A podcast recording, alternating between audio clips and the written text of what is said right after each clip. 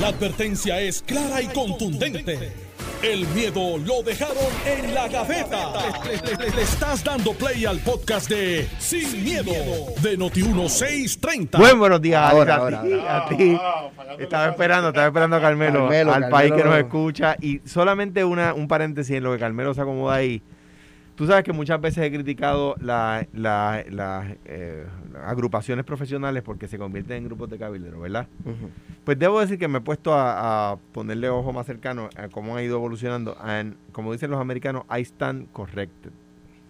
Tengo que decir que, la, que me he puesto a ver lo que está haciendo eh, Luis Gerbolini en la Cámara de Comercio eh, y el grupo de, de su equipo de trabajo y tengo que decir que están, están volviendo a hacer, eh, Kenneth estuvo antes también y, está- y creo que está retomando la Cámara con esa- esas presidencias que ha tenido consecutivamente las últimas dos y están, tengo que felicitarlos. Qué bueno, me alegro. Quiero Ah, hacerme socio, de hecho. Saludo, saludo a ambos. Diablo, eh, yo sabía que algo venía por ahí. Pero eso, eso cuesta, eso no es gratis. No, por eso, pues está viendo un descuento ahí. Este, No. mira, eh, el- Ya, el- Carmelo, buenos días. Mano, Buenos los. PNP no se pueden despegar de eso. Buenos brother. Ya, ya, días, ya va a pedir, ya, ya va a Mira, pedir ahí. Buenos días. eh, hoy empezó el Bueno. día bien diferente. Alex es de la radio. Tomás Rivera Chá hizo una moción y le acaban de traer una compra del campo. Eh, guineos, plátanos. No, no eran plátanos, no eran plátanos.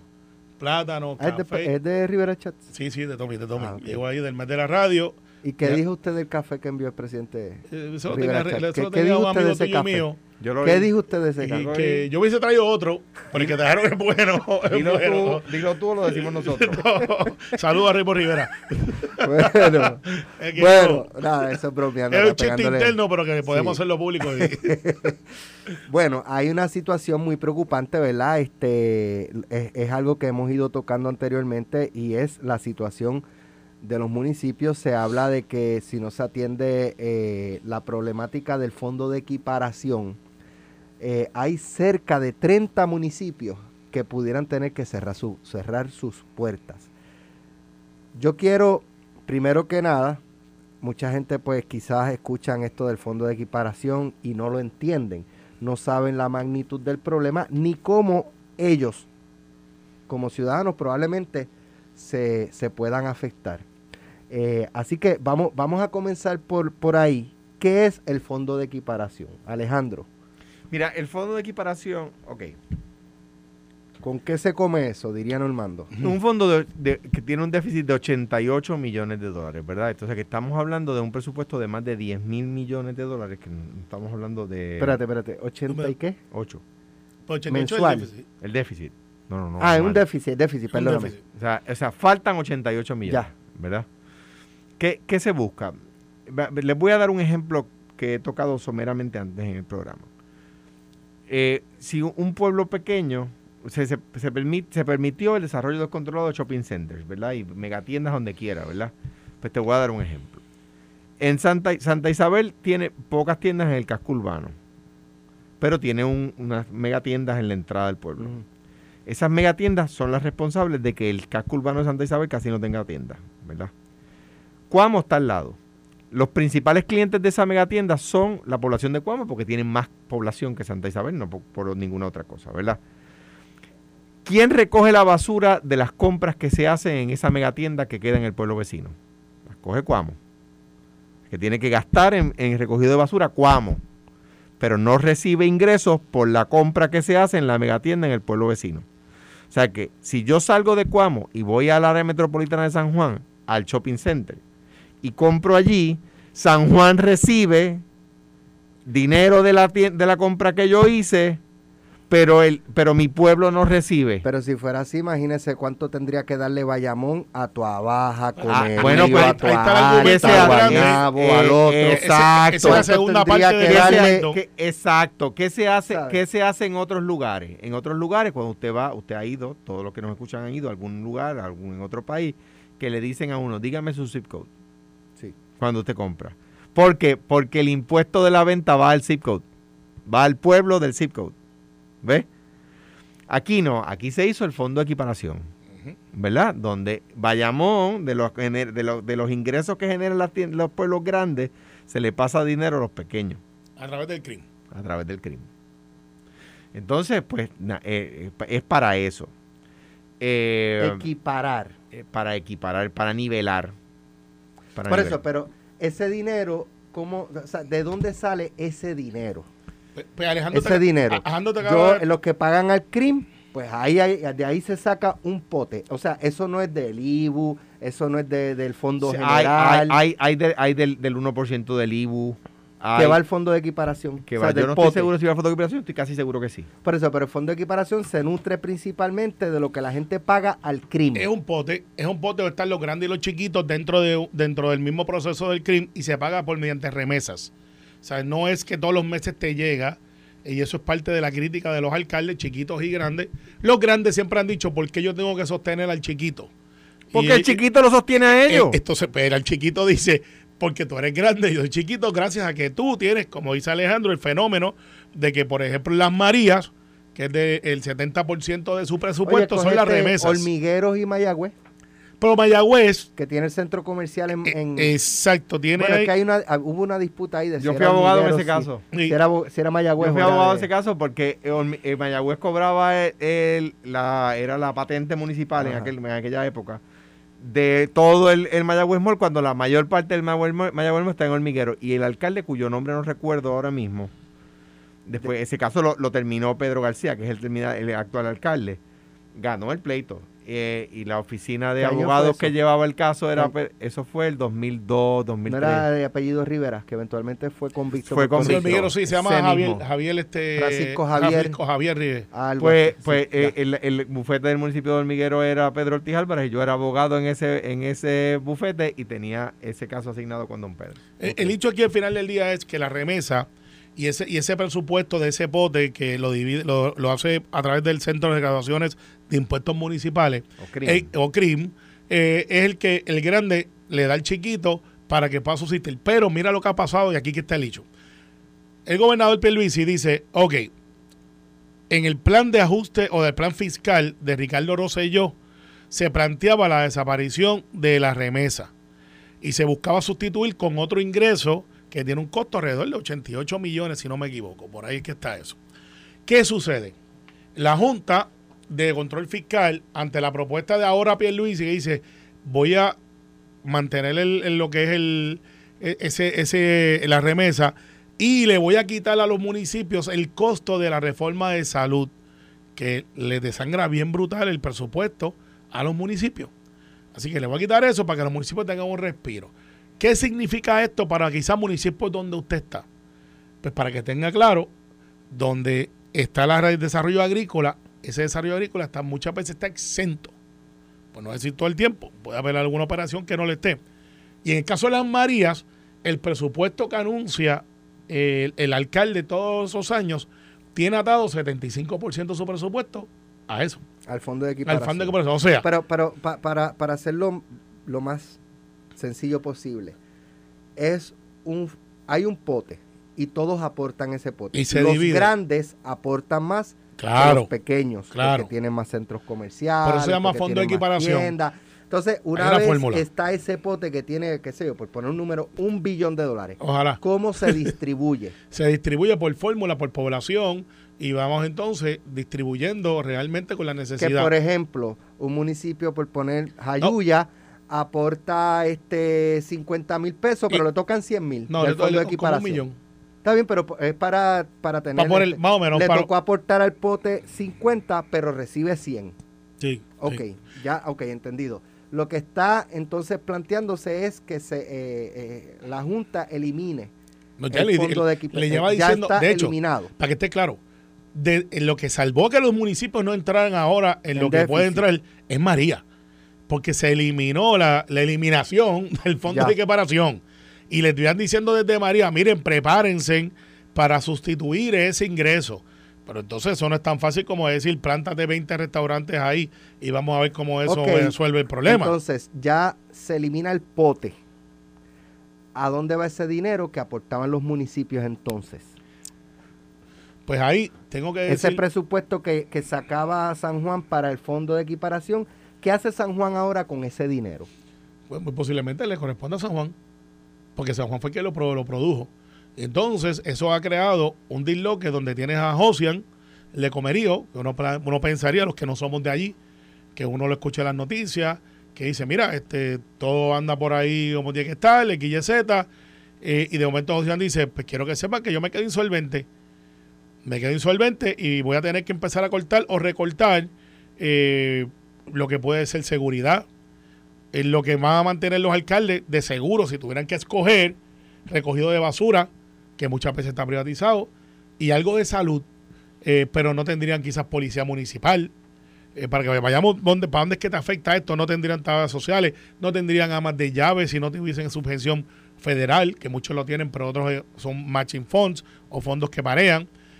un montón de cosas que los municipios, el Departamento de Articultura desaparecería en todos los municipios desaparecería lo que es entonces quizás servicios a los envejecientes que no son subsidiados con fondos federales, eh, como los de centros de cuidado envejecientes, que muchas veces hacen esto para los municipios para por el día tener a nuestros viejos en un área.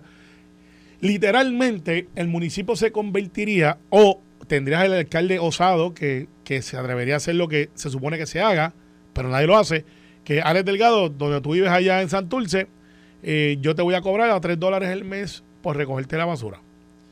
Recuerda que eso es una día. Ya, ya hay municipios haciendo Lo hace, claro. De hecho, el, para poder mitigar. el primer municipio que lo hizo ha ganado por mes por más cada año. Cada elección, Carolina. Carolina, ok, pero, pero o sea, cobrarle entonces. Vayamos por ejemplo, tiene. Across the board, no, importa quién. Cada casa paga 3 dólares. No sé si es exactamente Más o menos así. 3 dólares. No, sé si es exactamente así, pero lo que pasa es que entonces el servicio de recogido de, de allí es como un reloj suizo. Claro. Número uno, el vertedero es municipal y no tiene problemas, no salen las noticias. Porque eh, eh, cumple. Y, cumple en términos ambientales. compactan la basura, no es como los de esos que tiran ahí el camión y viene una, una un caterpillar y la, la, y la, la, tapa con tierra y la revuelve. No, no, allí compactan la basura luego de quitarle el material reciclable. O sea, es una cosa como un reloj suizo lo que tiene el alcalde de Bayamón allí. De, Carolina. Pues el de Bayamón también, que era el ejemplo que iba a usar, son 92 mil residencias más o menos. Pero no tiene su propio vertedero. No, no lo tienen, no lo tienen. Carolina sí. Pero para, para y, eso es oro, porque ahora mismo los vertederos están cerrando y están en violación muchos de ellos. Ahora él no permite que ningún otro, como es natural, protege el pueblo de Carolina, que es lo que le toca.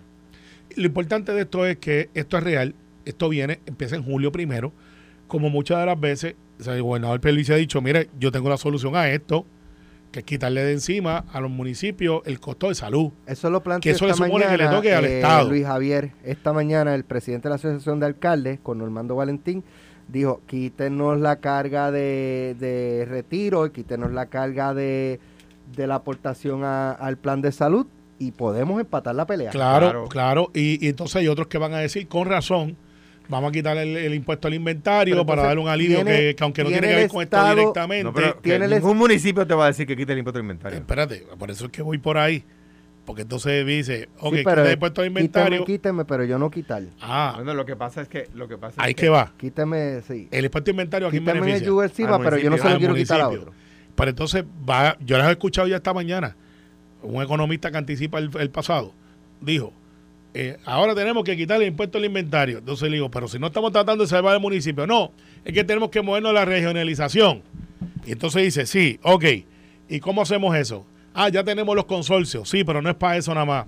Ah, pues ahora tenemos que el gobierno central asuma la responsabilidad que le toca, pero entonces los municipios que tienen acuerdos con los gobiernos centrales dicen, perfecto, tú lo haces, pero yo lo cobro. O sea, no funciona así de fácil. Lo que te quiero decir con esto es que cuando nosotros miramos cuando nosotros miramos qué tenemos que hacer para que los municipios funcionen, pues muchos de ellos van a tener que migrar a unos consorcios que se va a convertir en lo que se llama regiones o counties. A gente no le gustaba los counties, pero va a tener que moverse así. La pregunta es, en los consorcios, que es lo más parecido a counties que tenemos, que son acuerdos entre los municipios para otros asuntos, como por ejemplo empleo, orientación, servicio. ¿Estamos listos para que Juana Díaz diga que es parte de Ponce? Y que cojamos y empecemos con el chistecito este de quién es barrio de quién. Pero es que eso, es que para empezar, no, no, lo, pueden, no lo puede hacer la legislatura ni la Junta. E, la constitución dice que para consolidar municipios tiene que hacer un referéndum en los dos municipios. No estoy hablando de consolidar, estoy hablando de regionalizar. Pero es que no puedes hacerlo legislativamente. No, porque lo, mantienes como municipio, Está bien, pero, con servicios coordinados. Ordenarle al municipio que, que, va a tener servicios coordinados con otro municipio. O sea, tiene que ser acuerdos entre los municipios. Es que, además es la, es la, es y yo he escuchado del tema, ¿verdad? Algunas personas. Es que es que la solución simple al problema complejo. Mire, es, tan, es que es una cojera de estúpida la gente. Es una cojera de estúpido. Que por pensar que Cuamo y Juana Díaz van a consolidar su, su departamento de recursos humanos, que deben ser en combinado 10 personas, van a solucionar el problema. Y eso no es verdad. Como dicen los americanos, doesn't scratch the surface. No, ni siquiera rasguña la superficie del problema. Oye, pero y, que cuando hablamos de, por ejemplo, te compro recursos humanos, te compro la de permisología, que son departamentos pequeños, te compro, este, cuando yo te compro es que te compro la idea de que no resuelve el problema. Sí. Entonces, coordinación de seguridad. Que para mí siempre la policía es una inversión porque califica con. Pero es que los, municipios no están obligados a tener policía municipal. Gracias. Es el Estado el que tiene que tener. El Estado que tiene que tener. O sea, mañana el municipio de Cuama puede decir legalmente: ah, pues yo no tengo policía municipal. Estado, provéeme. Y es obligación del Estado. Claro.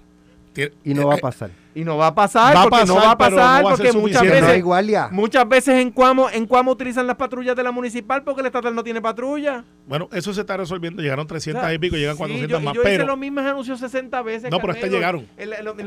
no me digas que ponían las mismas patrullas en distintos sitios. Yo, cogía, yo cogía, compraba patrullas y se entregaban y hacía el mismo anuncio. Pero no daban. que Luis en estos días, pero no, dan. Mira, por ejemplo, dice, dice, eh, reflexiona el economista Gustavo Vélez. La ciudad de Nueva York tiene 9 millones y solo un alcalde. Puerto Rico tiene 3.2 millones y 78 alcaldes. Alejandro. Bueno, será porque, porque son 78 municipios, ¿verdad? Este, no, no sé qué pasó ahí con Gustavo. ¿Cuánto es el presupuesto de Nueva York? Que se, que se, se chispoteó, ¿no? Pero mira, déjame decirte algunos datos que Sí, tú dices que no son dos alcalles por San Juan. No son dos alcaldes, pues claro. Sí, pero, déjame darte... Pero no hay muchos alcaldes, no hay muchos municipios. Ah, mira, eh, eh, de acuerdo a ese racional, quizás hay que consolidar Wyoming con Washington State, o quizás con Oregón, o con Colorado. O, Vermont meterlo al ladito de que pero, Porque mira, mira, Wyoming, el estado de Wyoming, que es el décimo estado más grande de los Estados Unidos, tiene un gobernador, tiene legislatura, tiene sistema de agua, sistema de luz, tiene policía estatal, state troopers y además tiene qué sé yo cuántos municipios. De hecho, tiene un municipio de una persona, by the way. Ese fue solo. Tiene municipio, en Estados Unidos hay cuatro municipios, cuatro pueblos que tienen un habitante.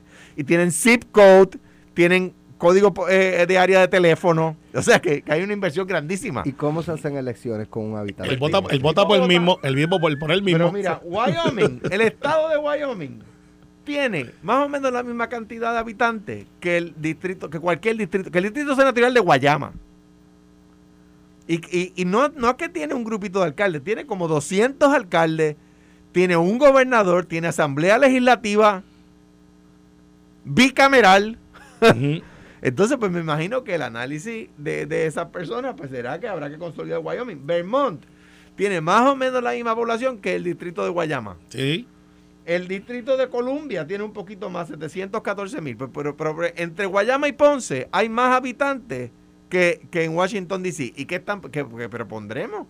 Eh, ¿A, cuál unimos a Washington, D.C.? ¿A, Virginia o a Maryland? En New Hampshire tienen 450 legisladores y tienen alcaldes de 15 mil y de 5 mil y de 6 mil habitantes en los pueblos. Maine tiene la mitad de los menos de la mitad de los habitantes de Puerto Rico. Montana tiene una tercera parte de los habitantes de Puerto Rico y tiene más alcaldes que Puerto Rico, tiene un gobernador, tiene, o sea que pues, si fuéramos a por población, que es el análisis, que no es un análisis correcto, si por población fuéramos a dividirlo, pues Puerto Rico, si lo comparamos con Maine, con Montana, con Rhode Island, con Delaware, con Dakota del Sur, necesitaría tener tres gobernadores, tres asambleas legislativas. O sea, no, es que, es que, es que los análisis son un poquito más complejos y necesitan meterle un poquito más. Bueno, pero, pero, lo y con el permiso de, de los ciudadanos y Gustavo, del municipio. No, estoy hablando mal de Gustavo. Del municipio de Florida. No, estoy discrepando. ¿Sabes qué? conmigo no discrepa así, oíste. no discrepa así, pues te dejo hablar. Mira, en el caso de, por ejemplo, y con este, que me perdone mi querido hermano Jesús Manuel Torres, pero Florida, Florida necesita existir como municipio pueblito, Que no el sé más- cuánto, el, el- que, el de más o reciente sea, que es bien, creación. es- yo no sé si es el más pequeño, no, Cataño es más pequeño, ¿verdad? 5 millas cuadradas de Cataño. Este, pero, pero por ejemplo, el- yo me imagino que Florida necesita eh, o vive principalmente de lo que recibe el Estado. O sea, de lo que quizás genera de... de, de- Yo, yo solo María porque este, yo creo que Florida, es muy poco. porque Florida tiene farmacéuticas, si no me equivoco. Bueno, el caso está- de las Marías están allí. No, yo creo que están en Barceloneta. Eso es Barceloneta. Pero Mira, yo creo- vam- está en vamos a- Barcelona, está ahí vamos a buscar los ejemplos históricos. ¿Fue buena idea consolidar Río Piedra y San Juan? Depende. No, si le no. preguntas al de Río Piedra, te dicen que no, porque entonces todo se muy vigro para Pero San y Juan. y si le dejan preocupa a los, le a Alejandro. los de San Juan Pero también. entonces tú te imaginas tener el municipio de Santurce, el municipio de Río Piedra, el municipio de El Atorrey, el municipio de Caimito, el municipio... es que Hello. Santurce nunca fue municipio Está ni, bien, ni- pero, ni pero, Atorrey. pero la, la, la creencia o la filosofía de que mientras más municipios mejor, pues entonces cada barrio, si, Lo que si pasa tuviéramos es- todos los barrios fueran municipios, pues Lo que pasa es- Yo no- porque no- tendrían atención Pues lo Buen punto, pero yo no dije eso. pues. Lo que pasa sé, es, pero- para abonar el análisis objetivo de Alejandro hacia el, el- el remark económico simplista de Gustavo, eh, del economista. los adjetivos son de Gracias- Carmelo. Gracias a Dios que el- Los adjetivos No, son de eh, por- Carmelo. Por eso, para abonar a ese análisis, este, lo que pasa es que Gustavo no te dice que ahí tienen Assemblywoman, tienen, eh, o Assemblyman, tienen Cámara de Representantes, tienen Senado, tienen County, tienen Bureau, tienen este. la ciudad Sí, sí, sí, tiene los counties. Cuando tú ves, tiene, un, tiene como cinco pisos de representación dentro del aparato gubernamental. Tiene county boards, sabe que la- las escuelas también tienen su área, su parte de educación aparte, según los counties. Más tienen el secretario arriba. O sea, tienen un sinnúmero de complejidades que cuando tú lo miras, ellos tienen más burocracia gubernamental de lo que tenemos nosotros. Ambas tienen congresistas, más tienen senadores federales también, eh, que representan el área. O sea, tienen más gente electa representando los intereses de la gente que lo que tienen en Puerto Rico para efecto de los alcaldes, una legislatura municipal con la legislatura estatal y el gobernador. Somos mucho más simples como gobierno, de hecho, somos más ágiles. La legislatura estatal de Puerto Rico es más ágil que la inmensa mayoría de las legislaturas a nivel de los Estados Unidos continentales. Y eso está reconocido porque si yo te cuento las historias de las legislaciones que se aprueban en New México, que son 60 días de sesión nada más, y de resto son comisiones, bien ineficientes, aprueban uno, dos, tres proyectos y se acabó. Y el resto del año están ahí peleando unos con otros. Bueno, Mira, Montana tiene más municipios que Puerto Rico y una tercera parte que la población. Pero hay gente que no está lista para esa conversación. bueno, Alejandro ya mismo dice quiero ser Estado.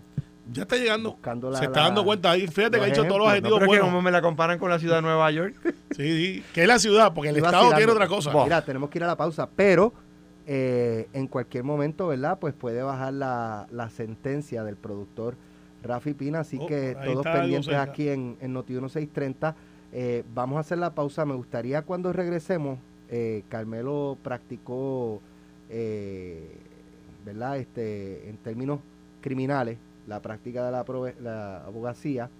Eh, y quisiera tener tu análisis, Carmelo, de cuán probable es que el tribunal eh, concediera la petición de Rafi Pina a través de sus abogados de libertad condicional, cuando es segunda convicción, Sí. armas, Arma. armas, una de ellas alterada, no es que le borraron la serie, alterada, eh, así que ¿Y el juez qué es? ¿El juez qué es? Pesosa. Sí, por eso. Es Re- importante analizar quién es el juez. Regresamos con ese análisis eh, en breve. Estás escuchando el podcast de Sin, miedo, de Noti1630.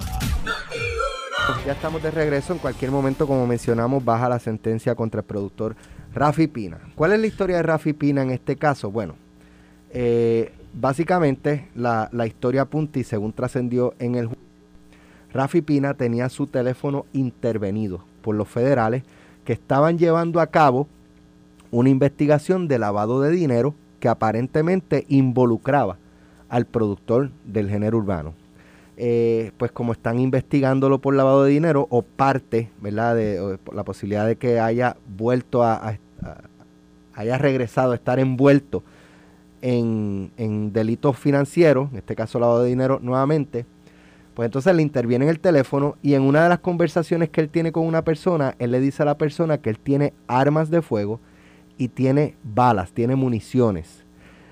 La- eh, y, dice dónde, dice dónde las tiene. Las autoridades federales allanan esa propiedad, que es una casa en- en la urbanización Caguas Real, en el municipio de Caguas, y ahí encuentran un compartimiento secreto en un cuarto, y dentro de ese compartimiento había armas de fuego, como él había hablado, eh, indicado en la conversación, había eh, municiones y había dinero en efectivo. Una de esas armas estaba alterada para que cuando tú presionas el gatillo se queda automáticamente disparando las balas. Correcto, como si fuera una ametralladora. Que es ilegal. Eso es ilegal.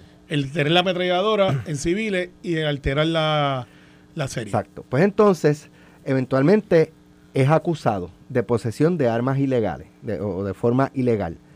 Rafi Pina en el 2016 se había declarado culpable de eh, fraude bancario eh, y, pues ese caso pues lo escuchamos en ese momento, era un, un fraude que superaba los 4 millones de dólares en, una transacción que tuvo que ver con una casa en Palmas del Mar.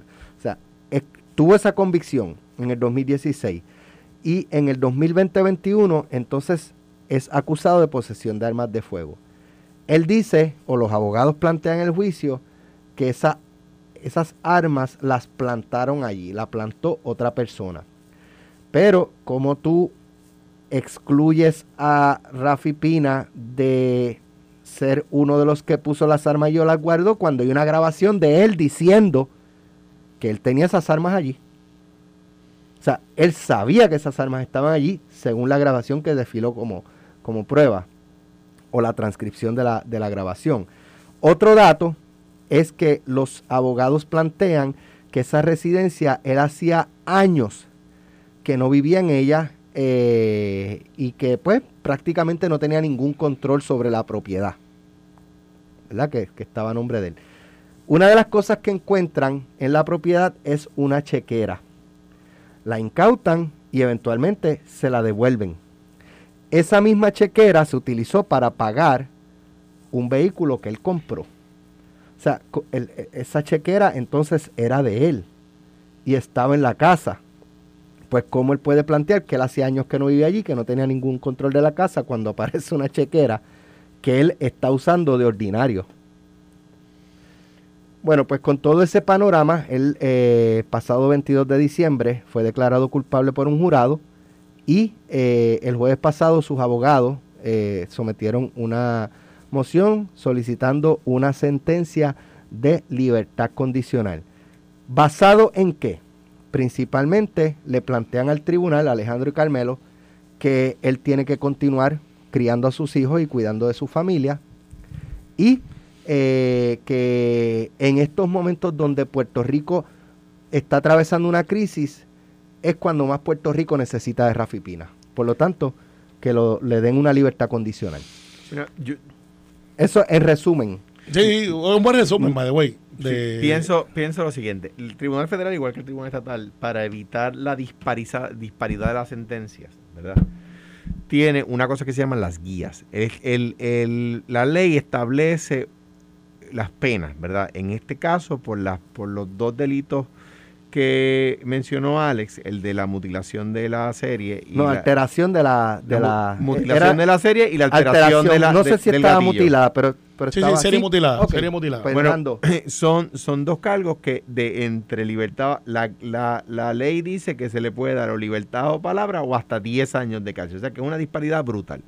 Las guías dicen que dada, dada las circunstancias que describió Alex, las guías le sugieren al juez entre 33 meses a 41 meses, ¿verdad? Sí. de cárcel. yo, ¿Qué pienso yo? Yo pienso que eh, Rafi Pina, el- en, en prim- en- en primer lugar, el, el delito anterior no conllevaba violencia, ¿verdad? Es una convicción previa, pero que no tiene nada que ver con violencia, ¿verdad?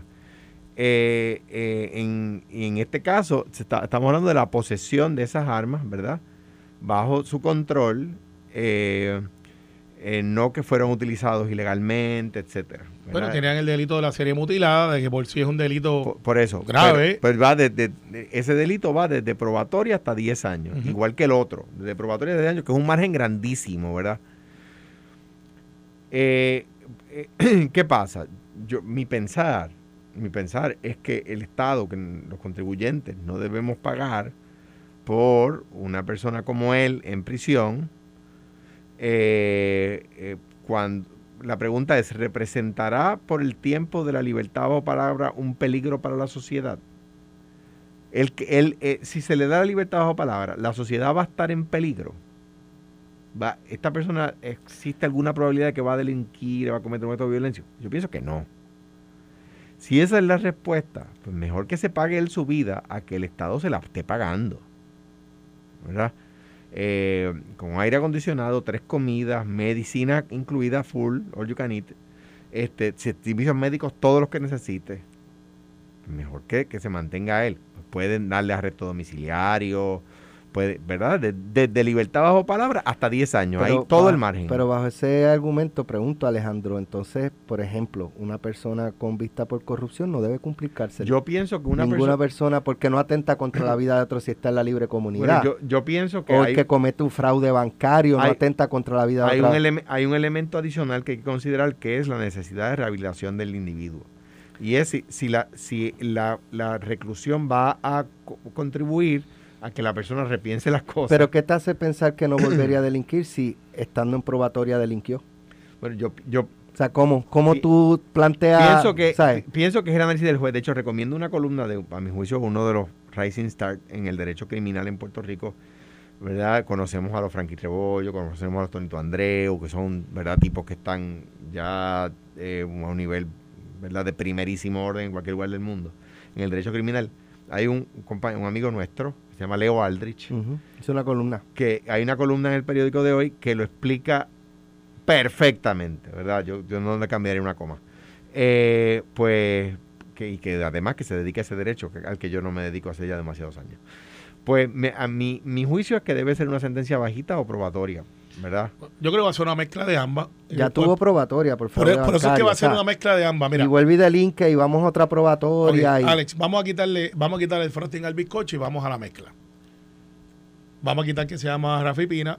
Vamos a quitarle. yo cada, cada vez, solo termino con esto, cada vez creo menos en la cárcel. Sí. No, no, claro, pero y es un pensamiento eh, de, dentro de la filosofía de, de la lucha contra el crimen, está la descriminalización versus la rehabilitación. Es consistente. Eh, es consistente, pues perfecto. Pues vamos a quitarle el frosting a que es Rafi Pina, el cual no conozco, pero obviamente es un influencer brutal en la música urbana, no en Puerto Rico, a nivel mundial, de una familia dominicana, que su papá montó una disquera en la época de los 70, 80 creo, y él en el legado lo llevó y abrió el género que hoy reconocemos como el reggaetón a nivel mundial, ¿sabes? Este, este muchacho joven eh, es un powerhouse, él y Noah, dos puerto, él, yo lo considero hasta puertorriqueño porque lleva aquí toda su vida, aunque él es de descendencia dominicana, pero él escogió estar en Puerto Rico como su residencia y ha hecho su vida aquí.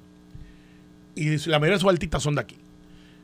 Pues nada, quítale el nombre, quítale las cámaras y pon el muchacho que cogen en el caserío con eh, armas de fuego eh, mutiladas, metralladoras, llévalo a ese mismo tribunal. ¿Cuál sería la recomendación eh, de cualquier este La- ah, eh, Las penas son, la- las guías dicen de 33 a 41 meses. Ahí vamos. Entonces, ahí es que vamos entonces a qué es lo que se expone versus lo que debe de pasar. Eh, y como dice Alejandro, son unas guías y los abogados, los de primera que yo he visto ahí, eh, Frankie, Tamara Domínguez, pues se me escapan dos o tres quizás, pero una batería de abogados de primera ha dicho que esta persona no es el criminal habitual gatillero que va y mata gente, pero tiene una ametralladora. Esta persona hace con el dinero que él genera mucha obra social, lo cual no debe estar en tela de juicio porque está ahí para disposición y observación del mundo. ¿Debe de cumplir cárcel? Bueno, pues el juez Besosa, que es un juez que ha estado en muchos casos sonados, que es un juez estricto, no es de los que dar, de dar mucho eh, probatoria. Juez Besosa, la última que ustedes pueden verificar fue el caso de Jorge Adolfo- Jorge Adolfo de Castrofón, ha tenido muchos casos después, pero me acuerdo de ese, cuatro años, mala probatoria. Yo creo y esto es un guessing, con, lo que han hecho todos los abogados, es decir, esta persona no representa eh, una, una cobertura mediática a su favor, es brutal, eh, por las relaciones que ha creado por los últimos 15, 20 años y todas estas cosas, va a haber un combinado. Va a haber un combinado donde va a haber algunos meses de cárcel y va a haber una probatoria extensa, quizás basado en lo que plantea Alejandro. ¿Cuál es el historial versus la posibilidad de cometer delitos, de delinquir? Ese mismo muchacho, sin el, la profesión que lleva en un residencial o en una urbanización, para no estereotipar, que lo cogen con una arma de fuego mutilada, ametralladora, que no pudiera probar y comprar una defensa eh, que le provea una, un aspecto favorable ante el juez, posiblemente se raspa cuatro o cinco años, o un poquito más, eh, y bien poca probatoria. Eso es lo que, eso, eso es lo que yo creo que va a un- una persona que cumplió me escribe y me dice, mira, no es all you can eat", y, para lo aclaro, cuando dijo all you can eat me refería a los servicios de salud. De como, salud, claro. Como, una, como un mecanismo de decir que, que son ilimitados. Que en cambio yo tengo un MRI por mi plan médico, cubre un MRI al año por cada parte de mi cuerpo, ¿verdad? Si me tengo que hacer dos MRI en mi mano derecha, pues el segundo lo tengo que pagar yo, el plan no lo cubre. El Eh, desconfinado lo pagamos el confinado todo, lo pagamos lo que todo. conlleve todo Claro, y en la, en la cárcel de... Es, es a lo que me refería. Y me dice este esta una buena persona que me, que me, me escribe, ¿verdad? Digo, y cumplió su tiempo con la sociedad. Me dijo, y eh, solo en el detention center hay aire, aire acondicionado en todas las áreas. En las cárceles, cárceles, no, no hay aire acondicionado en todas las áreas. Bueno, está bien. Este, un día de cárcel, un día de cárcel, pero yo creo que va a cumplir. Va a tener una sentencia. No será el primero. Hay muchos muchos artistas que han cumplido. Sí. Eh, Se supone que hay que esperar sentencia para apelar. Y eso va por una apelación que se la Sí, espera. eso ya, ya los abogados lo habían dicho. Pero ¿cuál es el raciocinio de, de si yo salí culpable, por qué no puedo apelar hasta que se, se sentencie? Bueno, porque puedes, puedes apelar a la, a la- a la número de meses basado en lo que tú planteas, porque la apelación es una revisión, para explicarlo bien sencillo, de lo que tú este, esbozas en la primera en la primera vuelta. Y además que el, que, el, que el juez pudiera decir, ok, el jurado le declaró culpable, pero el juez puede ahora, bajo una sentencia, decir, el jurado se equivocó. Sí. en derecho. No lo puede hacer si el jurado absuelve. Pero si el jurado encuentra culpable, el, el- el juez puede decir no, está mal. Sí, o, Este- o tener delitos que son incompatibles, que, ya pasó aquí. Cu- Cuentan, cuentan, y esto es un- cuentan que una vez en un pueblo de la isla, de eso que, que algunos amigos quisiera eliminar, este, acusan a este pobre jíbaro de robarse una vaca. Y el jurado le coge pena al jíbaro y dice, "Sente, pues, este, culpable, pero, perdón, inocente, pero que devuelva la vaca. Entonces, entonces el juez le dice, no, mire, no, si, si tiene que devolver la, boca- la vaca, Es culpable. es culpable, o sea que váyanse otra vez a deliberar y al rato viene el jurado para acá y dice, pues está bien, inocente y que se quede con la vaca. eso, eso, eso es un jurado sabio. Está bueno eso. Está bueno eso. Oye, hay, hay- Yo hay- lo había escuchado. pa- hay gente en el Partido Popular que cree en eso.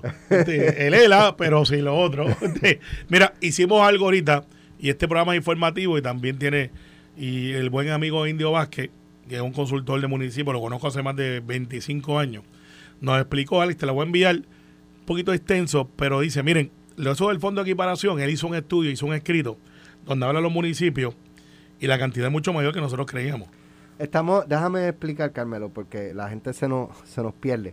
Es que la primera parte del programa estamos hablando y explicando lo que es el fondo de equiparación a raíz de, de, de lo que ¿ves? Eh, se ha planteado y ha trascendido de que podría, podrían desaparecer 30 municipios con la desaparición del fondo de equiparación porque algunos municipios conllevarían un recorte de presupuesto de hasta 70-75%. Sí, era para, que- para los que nos estén Claro. escuchando que quizás no y, y- la y- primera y media le voy a pedir permiso para que tú puedas publicar porque está interesante, porque habla de los municipios, de su población, dice de dónde viene y dice que viene de las rentas internas y habla de la lotería, 35% de sus ingresos para el fondo de equiparación, eso no lo habíamos dicho antes, Eh, y también habla del gobierno de las rentas netas internas y habla un de, por dos- de- de ciento. 227 millones de dólares aproximadamente Ok. que da el gobierno dentro de ese fondo.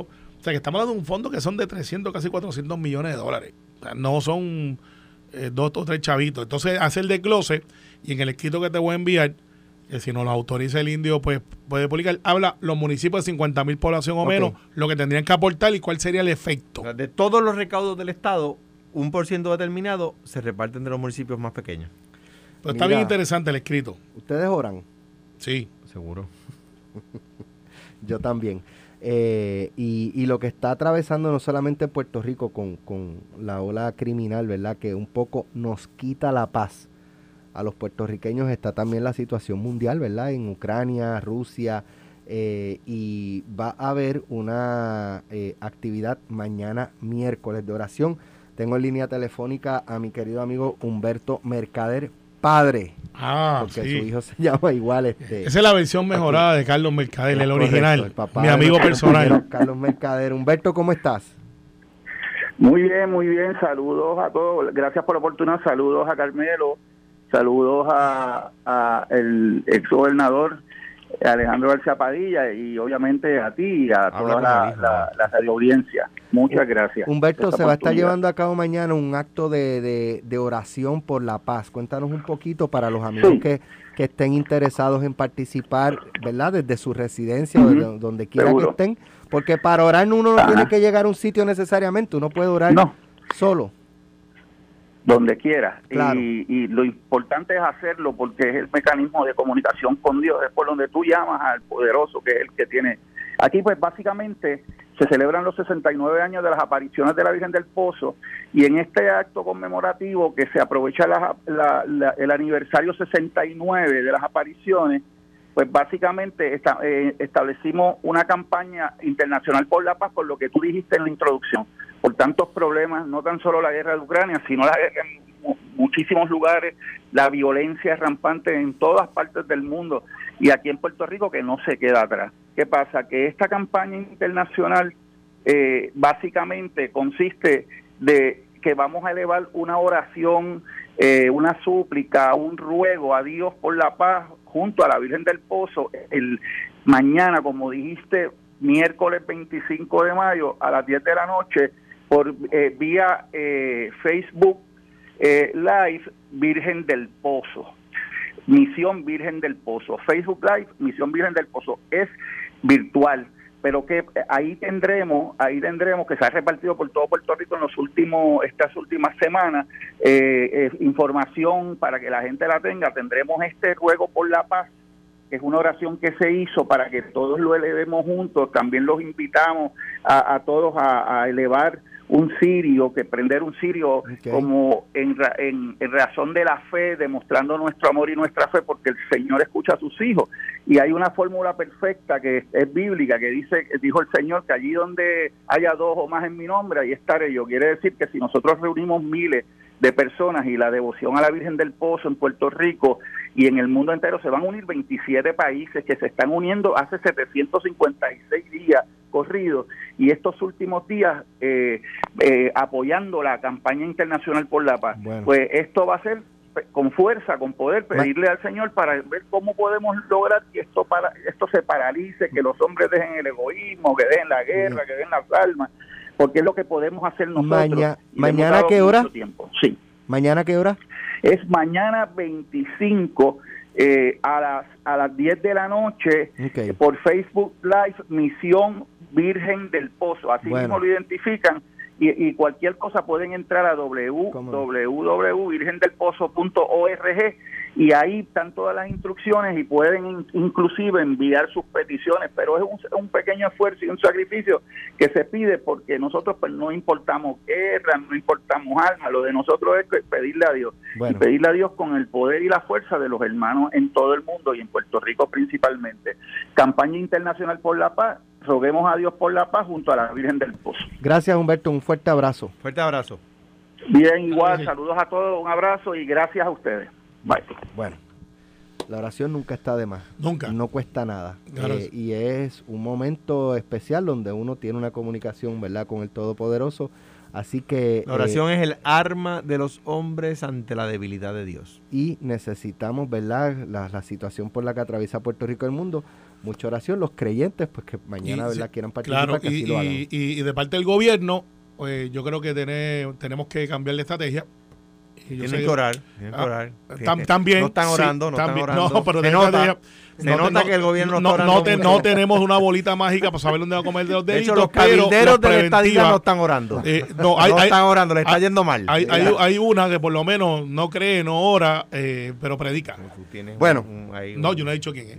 Gracias, gracias Alejandro, gracias Carmelo. Oye, los próximos pelotaduras pendientes, no se retiren porque en cualquier momento se interrumpe la programación para notificar entonces a la audiencia Oye, y los lo muchachos que, me la- expliquen cuál es el hecho ese con la monja rosa la que está en las redes y no sé lo que sentencia de Rafi Pina. Yo tampoco. mínima idea. Está trending. Hasta mañana.